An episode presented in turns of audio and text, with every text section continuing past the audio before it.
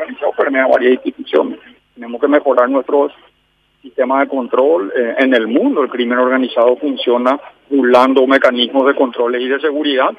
Eh, pero bueno, reitero, para mí yo veo el lado positivo. ¿verdad? Hoy es un día importante, no solamente hoy, lo que venimos haciendo en el combate contra el crimen organizado, los números hablan solo. Y bueno, hoy reitero, para mí Paraguay es noticia ante el mundo justamente por su compromiso en la lucha contra el crimen organizado y eso nos llena de orgullo y de, por sobre todo también de reconocimiento a todas las autoridades que están trabajando en este caso. Esperemos que termine, que culmine para poder decir eh, realmente con responsabilidad eh, eh, cuáles son los, los, los, los números, la, la pregunta de todos. Y eso tiene que decir la justicia, vos sabés mejor que yo, ¿verdad? Eso tiene que hacer una investigación fiscal y la justicia tiene que determinar, no el presidente. La, la, la atención la intervención de la FENAL también, necesariamente exclusiva de la Policía Nacional, esta intervención Sí, la es, es, también. es, es, eh, normalmente es así, ¿verdad? Cuando hay una información, para que no se filtre la información, quienes manejan la información profundizan el proceso hasta el final. Hay veces se involucra la Senat, hay veces eh, SIU, hay veces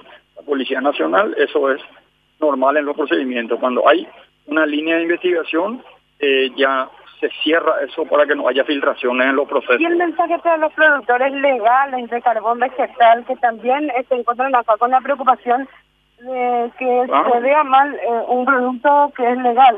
Por supuesto, por eso es la, la ¿Qué mensaje importancia y la importancia de hacer una investigación rigurosa, de que el responsable pague su, su culpa y de que la industria de la exportación de carbón vegetal es una industria mundialmente conocida y reconocida y que se haga con responsabilidad todo el proceso para que no afecte a un comercio que también es un comercio legítimo y que genera ingresos de divisas y trabajo a nuestro país.